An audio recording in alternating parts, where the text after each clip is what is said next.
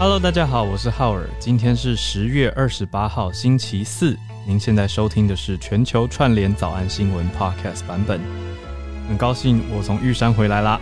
那我们大家一起来听今天的串联，有非常重大的题目啊，登上了国际媒体。台湾在国际版面上越来越繁忙了，也有关于我们的活动的消息，大家一起来听。今天小鹿。现在应该在准备书画，他今天又有重要的任务啦。那今天有很多重大的消息，跟大家先讲一下社群上面的一个事情哈。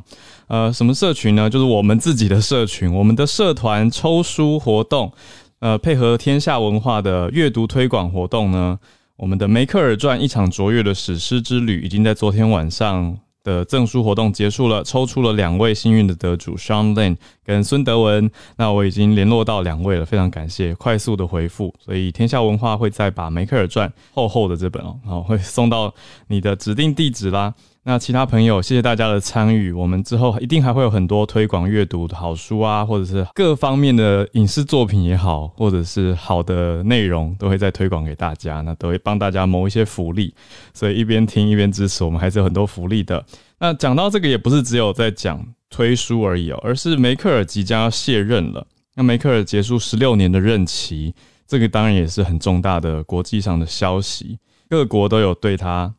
讲出一些想法呀、支持的话，或者呃一些意见等等，那整体来说都还算是蛮正面的。那我这边梅克尔传读了一半哦，所以整体下来这几年之间，我觉得感受最深的，也小小跟大家总结一下吧，就是德国这个国家从大家众矢之的认为是大屠杀的。你说元凶吧，可以应该可以用这个这么重的字哦。到现在是收留最多难民的一个欧洲国家，所以它的形象改变，这个国家的形象改变，变动的其实非常的巨大。特别是在这十六年间，大家可以想一想哦。那收容了百万的难民，可是呢，大家看到我觉得很佩服的也是说，诶，收容到现在。整个德国人口大概八千两百万嘛，好像也没有到让国家不堪负荷，所以意思是这个国家的福利制度、跟学校的制度、跟国家预算都还是在控制范围内。那另外难民，因为很多人的信仰都是伊斯兰信仰，跟本来德国大宗的基督教信仰，大家知道德国境内有一千多座的教堂跟城堡嘛，好，所以就知道这个落差当然是很大的不同。可是看来呢，也还没有成为。融合的障碍，这些都是很值得大家关注的。可是我在阅读的过程里面特别注意到一个点哦，就是德国在这几年期间，其实也出现了另类选择党，这个很右，甚至有点在呃复辟纳粹，有点想要走新纳粹路线的这个政党啊。另类选择党也是在这几年期间崛起了。但比较特别的是，相较于世界很多的国家。比较你说偏向民粹的这样子的呼吁或诉求，好像都有成为很大宗的主流声音，但是相对在德国却没有。这当然可以有很多细节的在在探究啦。我自己是觉得说，哎，可能是历史的伤痛让大家觉得还是不要这么的过度，也许比较好。但是呢，梅克尔比较特别的地方是他当时其实很多人是建议说，要不要就废除掉这个那么右的。一个政党，那尤其他们又有点在偏向新纳粹，那梅克尔却谨遵着宪法保卫局，也是德国的一个政府单位的要求，就是走走这个规定啦，就是说，哎，要保障他们成立政党的自由。所以呢，德国现在就有这样子的政党存在，另类选择党。好，那梅克尔即将要卸任了，大致关注到这个地方。那另外呢，各界都有给。梅克尔一些评语啦，梅克尔是总理嘛，那德国的总统，也就是跟他合作很密切的政治人物呢，说这是德国最伟大的时期之一。好，我们要怎么样从社群题连到今天的几个重点题呢？就是同样是女性领导人，世界级的女性领导者，连接到台湾的总统蔡英文，在今天接受了。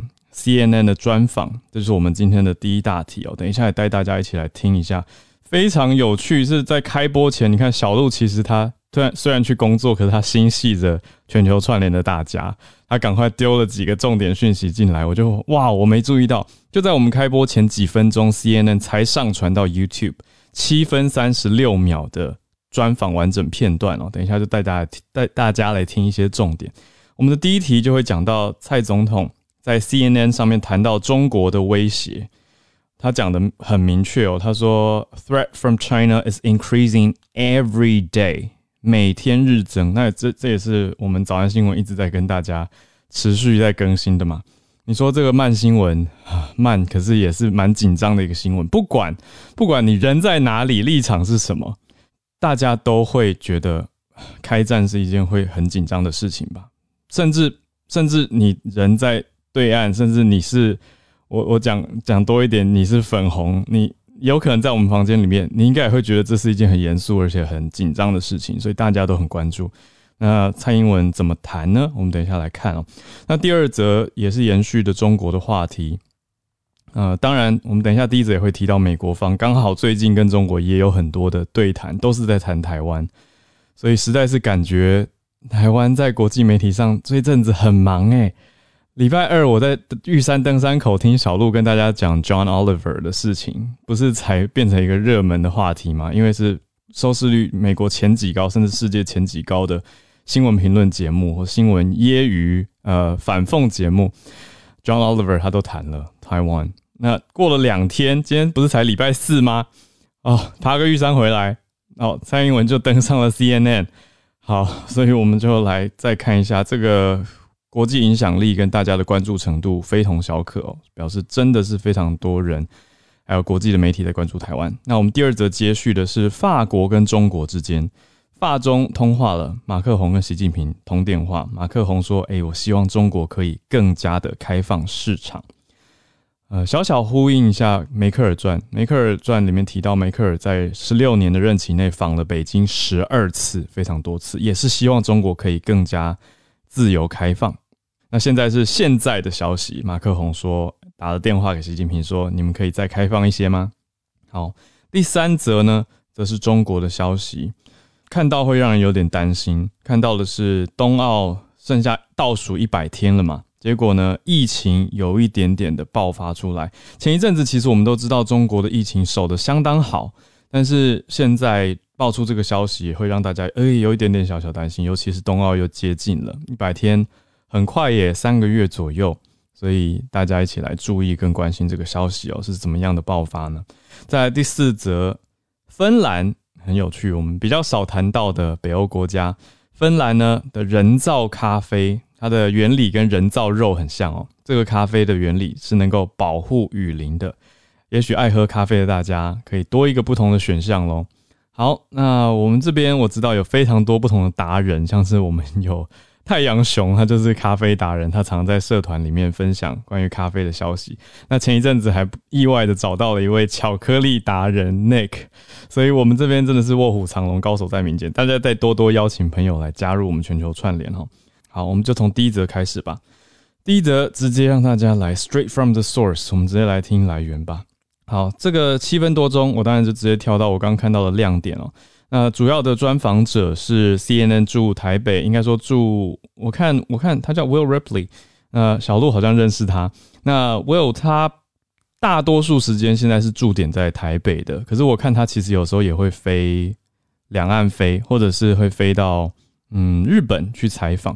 那应该就是 CNN 派驻在东亚地区的重要记者。那 Will 他专访蔡英文的这个画面呢，是从龙山寺的后殿开始哦，一次的参拜行程，在谈他对大家的感受啊等等开始。那这个整个新闻开播前，主播是谈到拜登提到会协防台湾，因为毕竟这个 CNN Town Hall 是在 CNN 举办的嘛，所以由这个来开题，我想很适切。那画面从龙山寺之后就切换回到看起来应该是总统府内部的访谈室。那我们就直接直接来听 Will 他问的蛮犀利的问题。他直接问蔡英文说：“你会不会希望跟习近平沟通跟联络呢？”来，我们一起来听一下这边。Is Taiwan more safe today than it was when you became president in 2016?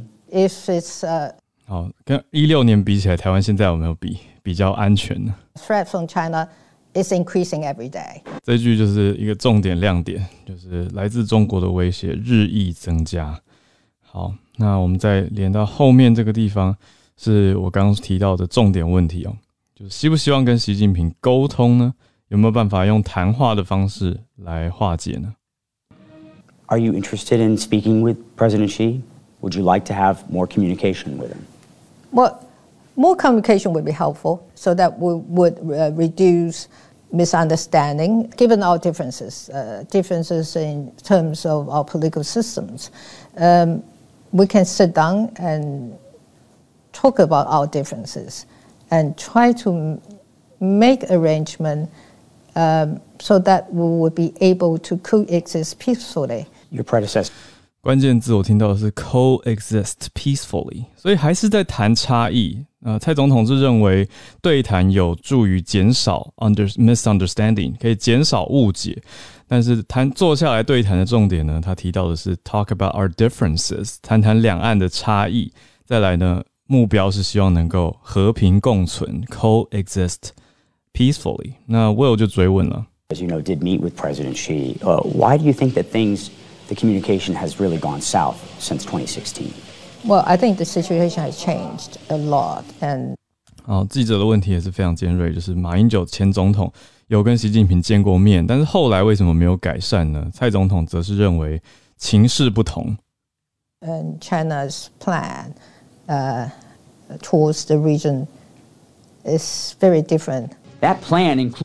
好，这个他用的 China's plan 指的是中国对于区域， 好区域通常我们就是讲太平洋、西太平洋，也就是东亚这个地方的区域和平稳定的规划的计划的 plan 非常的不同，意思是时至今日跟当时的时空背景又不一样了，所以现在中国对于区域是有比较高的威胁性。好，后半这句威胁性是我加的，是我想应该总统是这个意思了。那派出了这么多的军机嘛，那来绕台，我想这些就是大家都看在眼里。所以这边当然呢，Will 也继续追问到 CNN 追问说，诶，那会不会跟美国有更加的、更加密切的合作呢？那蔡英文总统是提到说，的确是会有除了军购以外更多密切的合作。那重点就是讲说，threat from China is increasing every day。那这个消息现在在国际上。报道出来之后呢，嗯，大家会怎么看呢？那中方会又会有什么回应呢？我们就再继续看下去。那这一题要接着要跟大家谈的是，刚好在这几天呢，拜登其实就有提到说，美国蛮担心中国在台海的胁迫行动。那美国继续又提出了对台湾的承诺，又是用一个我们已经算早安新闻的关键字吗？叫做坚若磐石 （rock solid）。啊，rock solid 这阵子呢，每隔一段时间就会流行一个新词汇嘛。那这阵子对台湾的 commitment 呢，一直都是 rock solid，啊，就是非常的坚若磐石，再度的重申。那是拜登总统在嗯华盛顿二十七号，也就是刚刚刚刚正进行的东亚高峰会 East Asia Summit 提到这一件事情，就是说美国对台湾的承诺是坚若磐石的。啊，多家国际媒体都有报道。但是呢，中方这边也做出了回应哦。中方赵立坚，也就是中国外交部的发言人，他提到说，美国这样子猛打台湾牌，对于中美关系会造成颠覆性的风险，用的词也是重。尤其这几天，大家应该有关注到嘛？联合国大会二七五八号决议满了五十年，那对中方来说，中国是认为。我注意到很有意思的是，英文媒体中国对外的英文媒体都用的是 “restored” 这个词，是复正啊，认为是让中让让 PRC 能够代表中国，那恢复代表权，在联合国参与等等等，满了五十周年，所以这阵子也有很多相关的内容体呃内容声明，包括美国国务卿布林肯 Anthony Blinken，他在二十六号，也就是大概台湾时间昨天的时候。就有提出说，发表了一个声明哦，说支持台湾参与 UN System United Nations System 联合国系统，会有人讲联合国体系，那也鼓励所有的 Member State 所有的会员国都支持台湾继续稳健有意义啊的参与联合国全部的体系，meaningfully 等等等。那就比我之前讲的说参与联合国可能是包括了 WHO 还有 UNFCCC 来的更多一些些。那赵立坚中国外交部的发言人则是说，诶，这样子违反一中原则还有中美三公报的规定。那也再次强调几个基本的立场。那说你这样猛打台湾牌啊，美国会对中美关系带来颠覆性的风险，作为一个提醒了。那再次重申的几个基本立场呢，包括世界只有一个中国，那 PRC 是代表全中国的唯一合法政府等等等。那台湾是中国领土不可分割的一部分。好，那他说，包括美国在内，全世界有一百八十个国家在坚持一中原则基础上跟中国建立了外交关系。就是继续讲这个一中，好，那其他呢就是延续啊二七五八，那台湾参与国际组织要按照一中原则，就是延续的这个一中原则继续往下讲了。那后面讲就是说台湾当局啊顽固啊坚持台独分裂立场，不承认九二共识，一直拓展所谓国际空间等等等，然后觉得离啊离中共越走越远。好，那第四呢则是说刚刚讲到的一中原则跟中美三公报，好，大概是往这个方向。跟大家更新一下消息，所以延续这一题呢，大家看到美中台啊，这个在国际上的能见度更高了，特别是这个三角的角力关系，还有各方的说法，我想也都会成为很多媒体的关注焦点哦。那我们就来到第二题，马克宏，法国的总统，他跟习近平通了电话，他提到说，诶，希望习近平可以再进一步的开放中国市场，是什么样的内容呢？在这个电电话通话当中呢，他提到的是要希望中国可以继续再平衡啊，rebalance 平衡什么呢？欧盟跟中国之间的关系，特别是市场准入。这个市场准入，我想应该是从外语的 market entry 来翻下翻出来的，意思是让其他的啊外国商业活动能够进入到中国市场，而不要这么多的防守啊。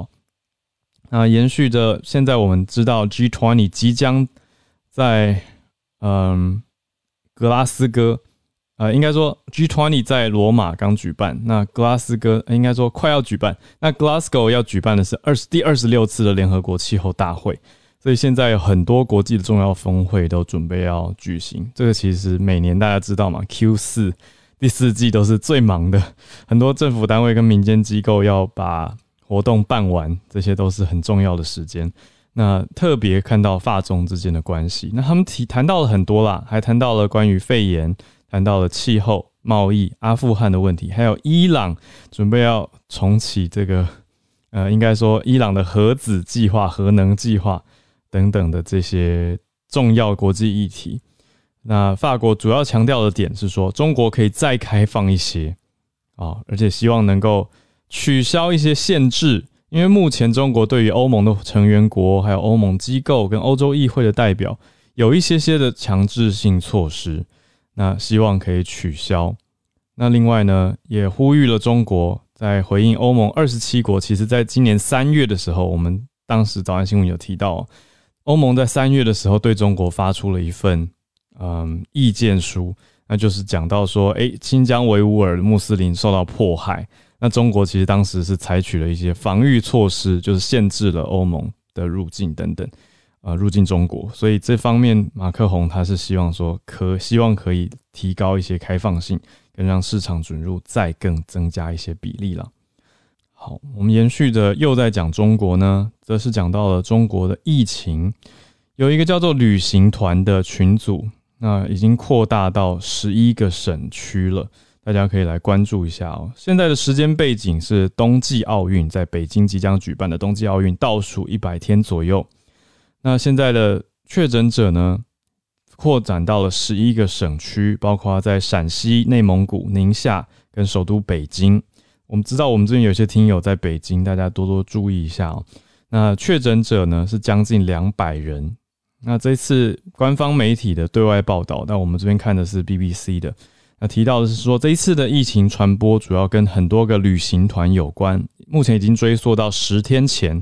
那最早是从上海开始前往西部城市西安旅行的一对夫妇被检测出来的。那这一次呢，当局说是 Delta 病毒株，Delta，所以要特别注意，是大家有点怕的 Delta。那疫情的源头是来自境外。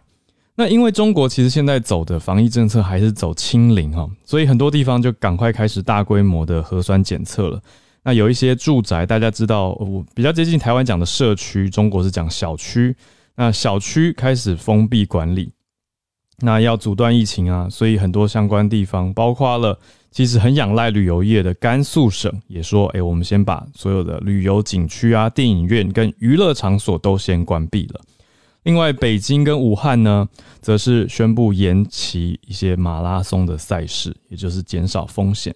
那再来，大家更关注的点就是北京冬季奥运会的开幕，在一百天就要来到了，所以北京呢也宣布了，对于进入北京的人员要实施严格的管控政策。所以最近这段期间，应该会特别的感觉到警戒提高。那这几个旅行团的成员呢，现在大家正在调查哦。那从最早是大概十月二十五号，就是这个礼拜一的时候，出现了新增二十九例的本土病例，还有五例的没有症状的感染，所以中国就开始大规模的做一些检验了。当天还有另外把十八个地方划分为中风险还有高风险的地区，所以大家多多注意了。好，我们的最后一则今天的重点消息，轻松一些，跟大家谈谈。人造咖啡怎么样？人造咖啡是第一个看到标题会心里想说，是调出一些咖啡口味的东西吗？结果不是哦，应该说是跟人造肉的原理比较像，是从实验室培养出来的，而且呢还取了一个还蛮不错的名字，叫做永续咖啡啊，Sustainable Coffee。那芬兰这个研发是怎么样呢？大家比较知道的是，其实从咖啡最早最早最早。著名的生产国有印尼，还有肯亚嘛？那芬兰现在突然冒出来，哎，北欧应该不算是咖啡所谓强国，可是却从实验室的培养皿做出了永续咖啡。那这个咖啡呢，其实是真算是科学家认为是真的咖啡研发的科学家，他说里面因为里面真的有咖啡，只有咖啡的原料，但是是用培养的方式来做成的，可以减少大规模生产。来造成的环对环境的冲击，怎么说呢？它不是从研磨咖啡豆来的，它是用生物反应、严格控制的温度、光照跟氧气的条件，从咖啡植物的细胞群里面生长出来的。所以从咖啡植物细胞里面萃取出来的这些细胞培养，经过烘焙之后，这些粉末可以用跟传统咖啡相同的方式来冲泡。那这种这种内容呢，大家一起来，我也是看到刚学习一个新的词汇哦，叫做细胞农业。Cellular agriculture 也是今天的早安英文哦。那 cellular 就是大家比较常在手机的呃连线看到的啊，cellular 就是 cell，大家知道 cell phone 的 cell 其实就是这个细胞 cellular 而来的嘛。那 cellular agriculture 叫做细胞农业，就是说在实验室用呃培养的方式做出的。所以其实这个 cellular agriculture 人造肉也算是 cellular agriculture 细胞农业，那不需要牵涉到。屠宰牲畜的产品嘛，等等，所以其实很多国家已经开始有在贩售人造肉喽。那当然，这个咖啡现在还在研发阶段，嗯，主要要解决的问题很多。除了刚刚讲生态方面呢，还讲到说，哎，全球现在这个暖化嘛，我们也常常关注关于气候变迁的这个期末考的准备，大家一起来当好学生哦。那讲到这个气候变迁，全球升温。其实也让很多的咖啡园的生产力下降，因为普遍温度变高了。那农民就需要怎么做呢？他需要更大面积的这耕种土地啊，才能做出新作物。就这样对生态的影响又更多，因为特别是咖啡很常是在热带雨林的区域种植的，所以连带的影响真的是蝴蝶效应很大。那还有运输问题啊，化石燃料的使用啊，寻找替代品。其实很合理嘛，对不对？科学家是这样子坚信，所以他也在努力的做这样子的永续咖啡，那正在培养当中。但这个目前呢还在测试阶段，只能让大家知道。那不同的人员在测试之后呢，有不同的想法。那目前有一位所谓的科学家兼感官知觉专家，很有趣哦，他叫做 Heki Isala 他。告诉法新社说：“哎，跟一般咖啡比起来，细胞咖啡比较不苦，可能是因为咖啡因的含量比较低。他认为，那实验室生产出来的咖啡粉末呢？他说，相对的还是有一个缺点，就是果香比较没那么明显。好，所以喜欢咖啡的朋友应该一听就知道在说什么了。那也可以期待一下继续慢新闻的关注。所谓永续咖啡从芬兰的实验室研发出来的意义。补充一个有趣的知识点：芬兰不算咖啡生产大国，但是是消费大国，因为平均每人每年消耗十公斤的咖啡。我觉得这很有趣，就是芬兰人非常喜欢喝咖啡。好，以上几则是我们今天的重点新闻的盘点，希望大家喜欢。那我们接下来来到了全球串联读报一分钟的时间，欢迎大家来举手告诉我们你关注的消息哦。好，我们就先从郭芭比开始，因为芭比选的是 CNN，也刚好延续我们今天的主题。不过芭比选的这一则呢，跟政治没有关联，而是在讲比较像叶老师的题目哦，大象演化。今天想跟大家分享这则 CNN 的新闻是。动物学家研究观察，从一九七二到开始的二十八年间，嗯，就是在东非的哥隆哥萨国家公园里面，无牙母象的比例增加了三倍之多，嗯，而且这个结论似乎不是因为就是自然环境使它们不需要用到象牙，或是先天缺牙，而是为了自我保护，就是避免象牙被夺取，嗯，也就是说，人类的盗猎行为造成了这个演化，那。研究人员他分析这个严重性在于现阶段已知的无牙母象的两条 X 染色体当中，一条发生了遗传的变异。像当这样子的母象怀了小公象之后，万一公象宝宝接受掉接收到的是那一条变异的染色体，它会直接胎死腹中。嗯所以这个基因突变它保护了母象，排除成为盗猎者的目标，但是对公象来说是相对致命的。嗯，因为其实，在二零一八有试出这样子的盗猎行为造成象群演化的新闻，虽然现在还在观察到他们虽然已经很适应没有象牙的生活，但是还是必须研究，就是是否有没有其他未发现的影响。嗯，对这则新闻有兴趣的朋友可以搜寻 CNN 的报道，当中有很多就是分析报告的连接，可以提供相关的细项。以上跟大家分享。嗯，非常谢谢芭比带来的，还有细节的整理跟一些因果关系的补充。我觉得更完整的一些，就是比起大家我们初步看到的，谢谢芭比的整理，哇！所以可以看到，像为了躲避，我觉得讲起来都有点难过，就是为什么大家要这么爱猎捕大象呢？然后大象也变成一个跟以往我们在生物课学的很不一样，我们以前的学的演化都要隔很很多代嘛，要隔好几年，甚至是也许在有生之年不会看到明显的变化，可是我们却看到有一些大象已经开始。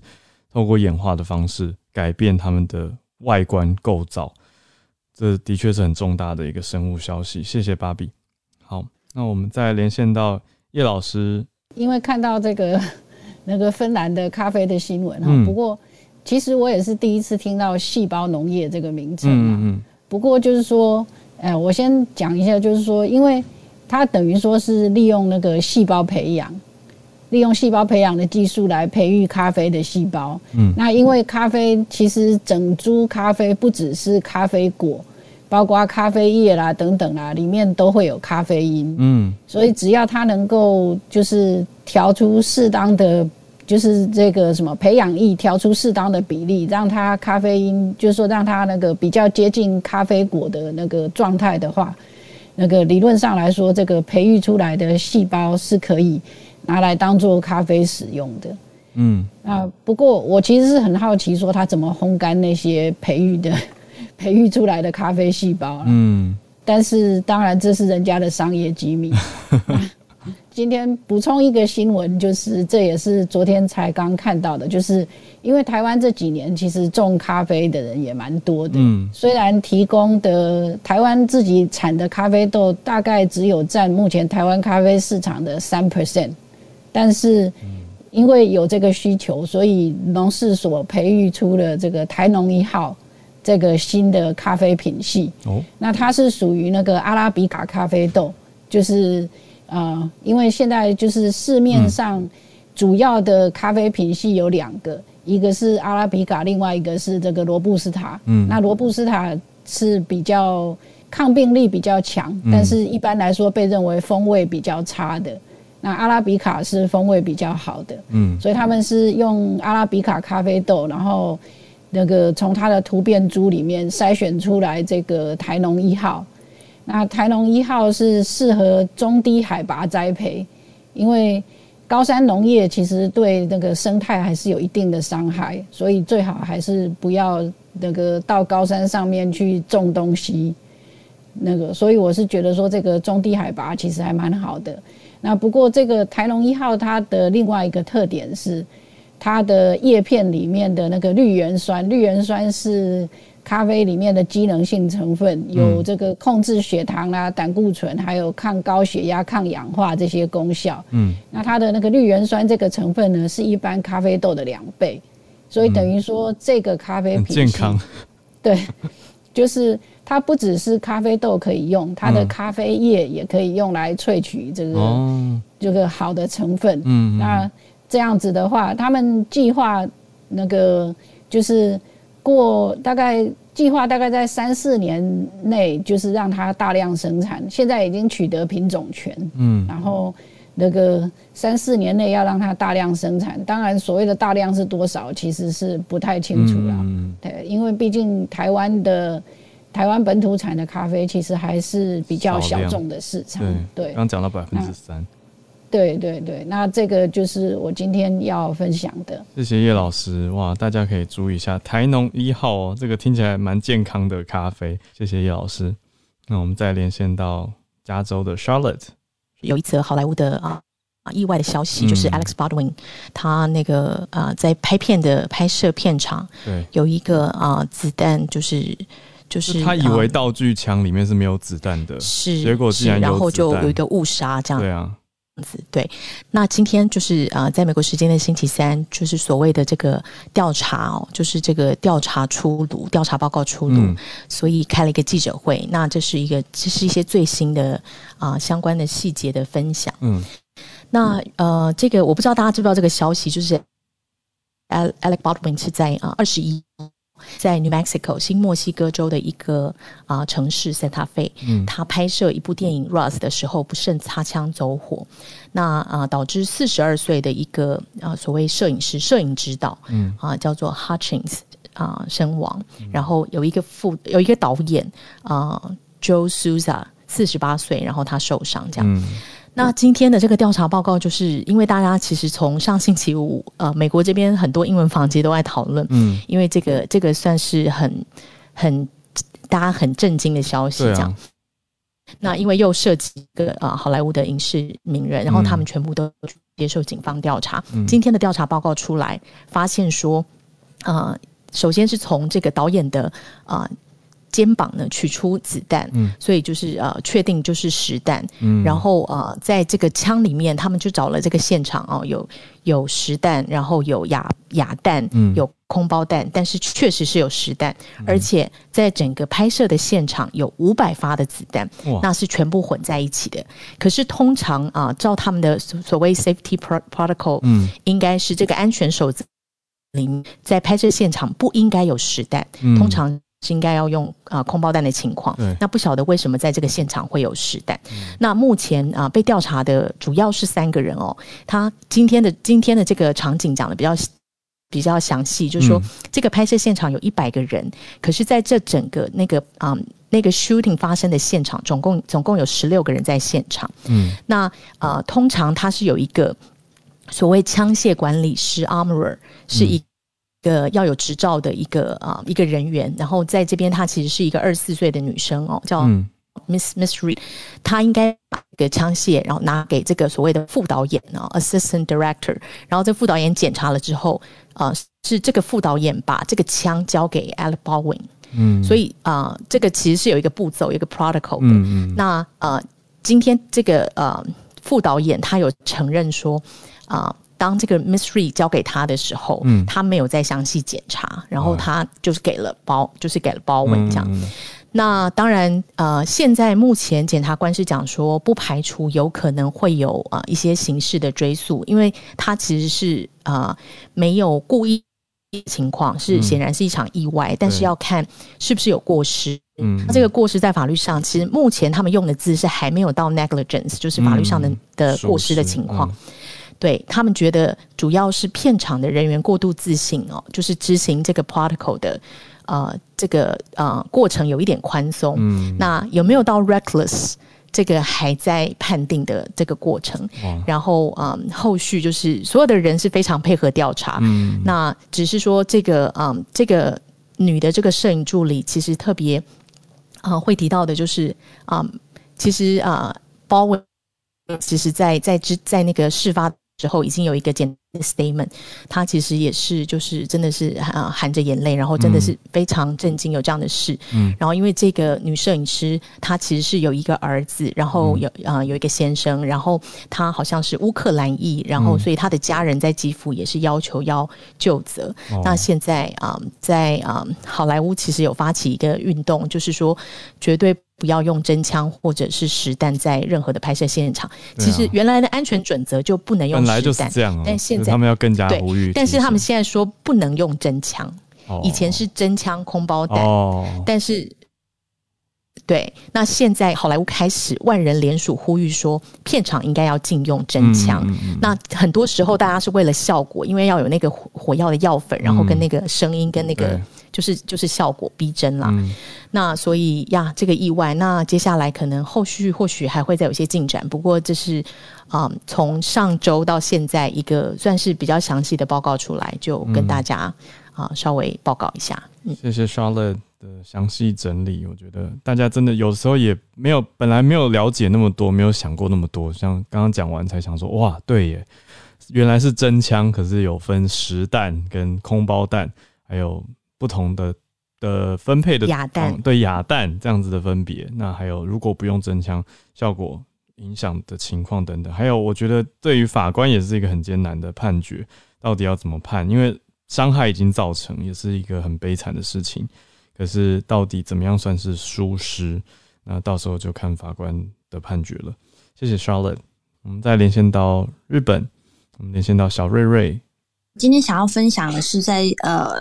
日本这边的消息，就是制药公司辉瑞，它已经在呃公布说，就是向日本政府提出申请呢，就是呃想要推行五到十一岁的孩子身上就是施打这个疫苗。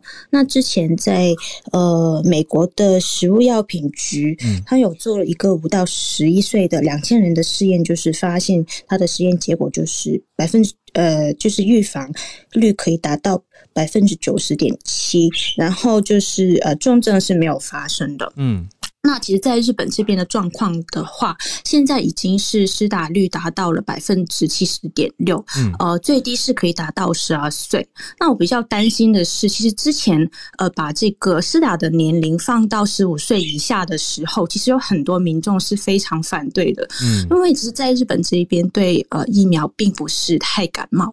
那之前呃把年龄下降的时候，其实有发生很多的这个呃。抵抗的行为包括就是有组织性的呃打电话去骚扰这个呃市役所啊，还有在社群呃社群就是呼吁大家去抵抗呃给孩子打疫苗这样子。那如果是把这个岁数下放到五到十一岁的话，我我还蛮担心会有同样的事情发生。现在有一些声音就是说，其实日本这边呃小孩子他的感染其实呃。那个死亡率是啊，死亡是零，然后呃，这个重症率并不高，是否有就是有必要把呃小孩就是到五岁这这些小孩子都要打疫苗呢？就是会有这样的一个争论。不过就是政府他呃是否呃批准，还是要先看看。对，目前是呃达到十二岁，那呃整体来说的话，五到十一岁的这个感染率大概是整体感染率的百分之十吧。嗯。我问你一个刚才有趣的，我观察到还有以前听人家讲过，就是关于“感冒”这个字的用法，就是台湾讲的感冒是不喜欢，可是对岸讲的感冒其实是感兴趣的意思，对不对？因为你刚刚说不太感冒，就是不太感兴趣，不太不太喜爱。不太喜欢哦，了解，好，确认了，谢谢你。对啊，因为我们也都知道，从一直以来听孔医师讲，还有大家的补充，也都知道，哎，日本因为以前发生过一些疫苗事故，所以对于疫苗蛮有疑虑担忧的。但是这这几个月来，其实施打率也都整体上升了，可是还是有一群人应该会比较多疑虑。但现在美国这个辉瑞的新消息，或者说美国官方公布说，五到十一岁终于可以打疫苗了。那也看到日本政府还蛮积极的，有准备要去接洽。那谢谢小瑞瑞的补充。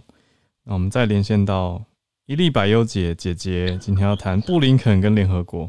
对，我觉得最近其实大家可能会看到美国，无论是国务卿还是总统，他们在针对台湾的发言都是越来越友善的。嗯，但是呃，其实叶叶老师就，叶耀元老师也不断的提醒大家说，整体氛围来看，其实美国还是没有放弃掉他所谓战略模糊的这个处理方式。对，但是其实二七五八号决议文五十周年，其实是值得全世界各个关注国际新闻的这些专家们。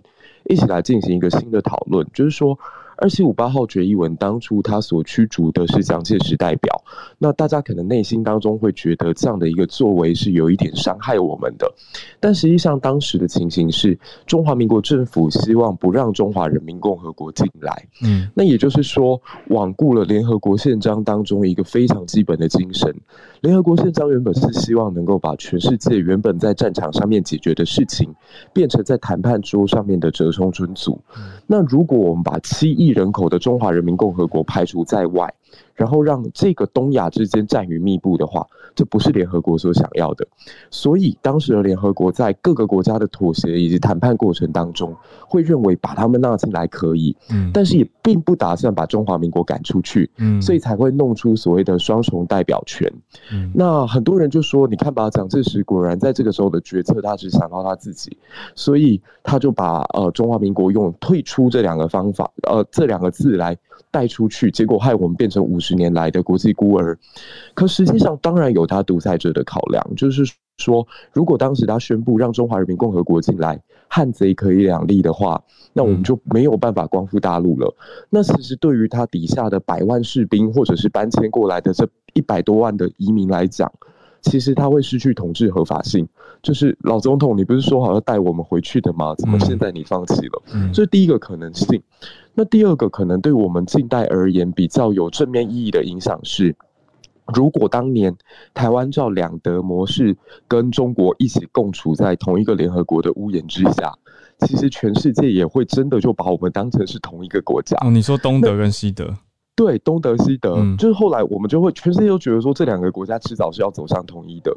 那也因为台湾后来选择退出了联合国，它反而造成了一个契机，就是。会不会因此让全世界在有机会重新看到我们的时候，就不会再把我们两个视为是一体？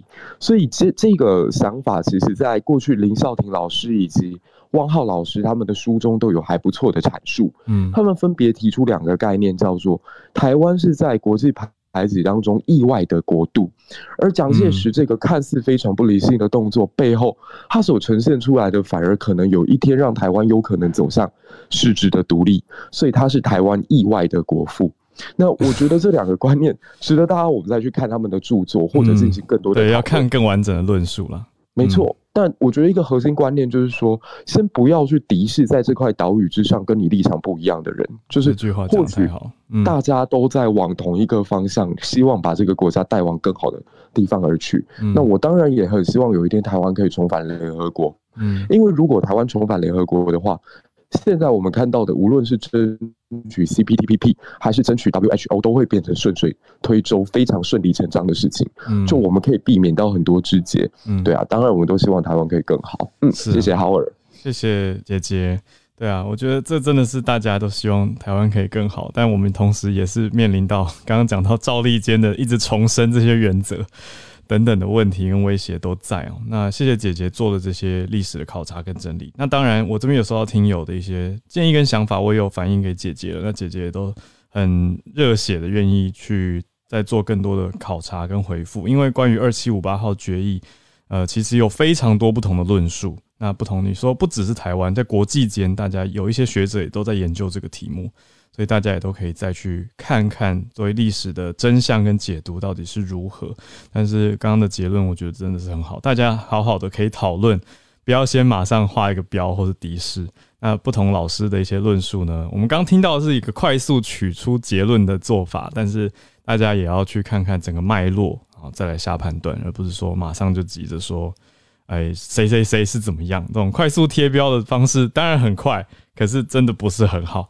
所以再次谢谢姐姐的整理。好，那我赶快邀请孔医师。一时间关注也是美国的消息吗？是 FDA 他们的新规定吗？对，当然。嗯，这个最重要的就是刚刚瑞瑞有提到的哦，就是五到十一岁的儿童，对，在美国是大新闻啊，终于对，呃，FDA 开过会了，可是，一样啦，这是要经过四关哦。第一关是 FDA 的专家咨询委员会开会，然后 FDA 自己要通过，然后是 CDC，这个过程大家应该很熟了哈。CDC 是定在十一月二号跟三号再详细开会，嗯，所以最快大概是十一月四号那一周。嗯，呃，美国的儿童就可以开始施打 BNT 了，其实就下礼拜了，没错，很快。那原来一直估计，其实就是大概在万圣节前后这一段时间了哈。那算是有赶上进度哦。他们最近真的很辛苦哎。嗯。然后这个昨天那个会哈，总共开了八个小时哇。然后当然有经过很多激烈的争辩哦。那一个就是。刚刚瑞瑞有提到了，他们有一个大概两千多人的临床试验嘛，哦，那这个大概一个多月前我有跟大家分享过，可是那个时候它其实只有资料只有说，哎，那个综合抗体不错哦，呃，综合抗体呃比相对于他们的二十几岁的以前的这个对照组，呃，抗体没有比较差，那可是他这一次做出来有做出它的保护力啊，九十点多，因为他有一些人有感染。有一些人没感染，这算出来好的保护力哦。他这是二比一收案，他收了一千五百一十八个儿童，嗯，对照组七百五十个儿童。那他在这个儿童里面，他只打疫苗的人只看到三例。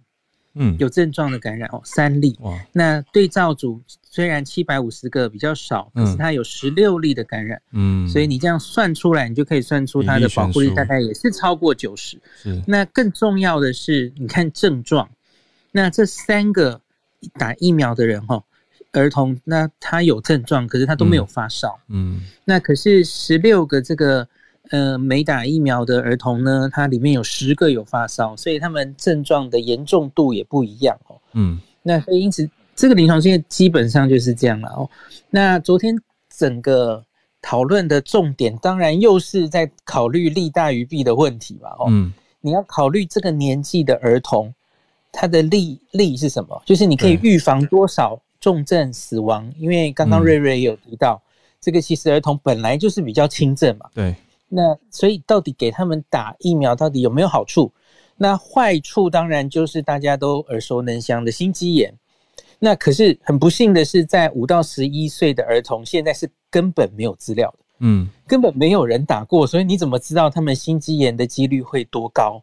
所以因此 FDA 是推了几个剧本，就是他们去做那个利益跟利益跟那个付出的分析，哈，嗯。定了几个剧本，那有两个变因，一个就是到底在这个新冠流行的从最多到最少的状况下，嗯，还有假心肌炎，他就假设跟现在十六岁左右的男生观察到这么高的心肌炎的比例，嗯，还或是比较低的状况下，那他们都去算了风险收益，哈，那最后他们的结论是，即使在这个新冠没有这么流行的时候，他们是以今年六月 Delta 还没肆虐美国之前的那种流行度哦，那时候儿童的案例其实很少，嗯，那再加上他比较用那个心肌炎，假如就是用最严重的十六岁目前那种发生率来算哈，他们觉得算出来还是利大于弊的，嗯，因为有一个最重要的重点是，目前看起来哦，心心肌炎疫苗造成的心肌炎。多半都是好处理的，是轻症的。嗯，那可是呢，新冠只要是住院哦，虽然我们说儿童住院比例低了哦，嗯，那可是，一旦住院，在美国的资料是大概有三分之一需要进加护病房，哦，那他还是会有重症，还是会有死亡的哦，嗯。瑞瑞刚刚有说美那个日本的儿童几乎没有死的，没有错。嗯，我记得现在好像是死了一位哦，在之前长期这一年半，真的是一个儿童都没有死啊。嗯，那可是美国不太一样哦，美国经过这次 Delta，我觉得也许有人种的问题。嗯，美国其实也累积大概死了大概一百例上下的儿童，嗯，是有的哦，因为它的母数很大。嗯，然后另外。除了进加护病房，然后还要考虑有一个这个有一点类似血管炎的一个多发性的系统的反应，这是在儿童身上有点类似儿童的川崎氏症啊。川崎这个市症，对对对，就全身血管会发炎，这个也是会死人的，虽然几率不高了哦。嗯，所以当然你算是并发症的状态吗？对，算是并发症。嗯它少见，可是一旦发生很严重，嗯那这个这个东西本身也会引起心肌炎，嗯，就就如同新冠病毒本身也可以引起心肌炎一样哦。是对，所以他们开会是连这些所有的利弊都考虑进去之后哦，就是美国那蛮需要的，没错没错。嗯那以他们自己的数字，他们建立的模型，最后专家们应该还是倾向应该要打。嗯。那他们很多时间在争执说，可是他们蛮担心哦，要打是一回事啊，那可是会不会变成就是如同现在很多这个以后会不会上学或是小学儿童，就是他被规定成就是被 mandate，、哦，就是义务一定要打的哦，他们嗯觉得可能会引起一些有争议，反弹，对，嗯，然后他们觉得是不是可以不要弄得这么义务化了？哦，嗯很多专家有点那么就担心，因为他们也不觉得所有的儿童都都应该要打。，对，嗯，那可是他们最后讨论的结果是，因为 FDA 今天的工作其实只是批准这个疫苗可以打在小孩，嗯可以跟不可以。那至于要怎么规范打在谁，那应该是 CDC 去决定的事。下礼拜他们把球丢给 CDC 了哦。哦，所以在经过这样的讨论之后，最后他们是几乎全票通过，只有一票弃权。嗯那其他投票的人是一致赞成，就是通过了这个 BNT 疫苗在儿童的紧急使用授权。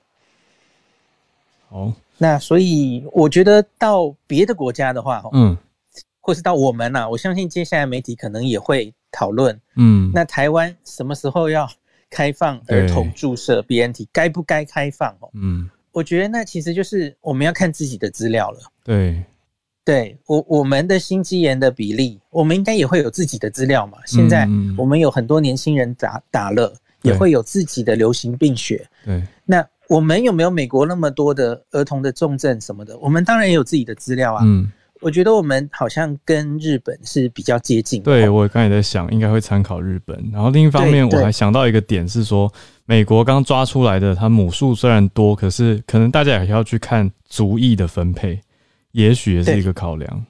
嗯嗯，我我相信应该有人种的差别，就像、嗯我我觉得那不会只是摆这个诶、医疗的发达与否，不会。嗯那怎么解释日本诶、这个儿童死亡率真的这么低哦？嗯那呃所以我觉得这个都要考虑。嗯我个人会觉得台湾的话啦，五到十一岁儿童可能可以缓一缓，嗯可以先看一下国外注射的状况，嗯嗯因为因为美国马上可能就要大量打下去了嘛。嗯我们在等，也许一个月我们就会看到很多资料了。嗯嗯，所以真的不急的在这个时候决定就是。嗯，对啊，我觉得可能台湾的情况，也许还是大人的话，轮到就去打。那大人都都覆盖以后，对小孩也相对是一个保护，但儿童就再看看邻近国家的数据，再去观望决定。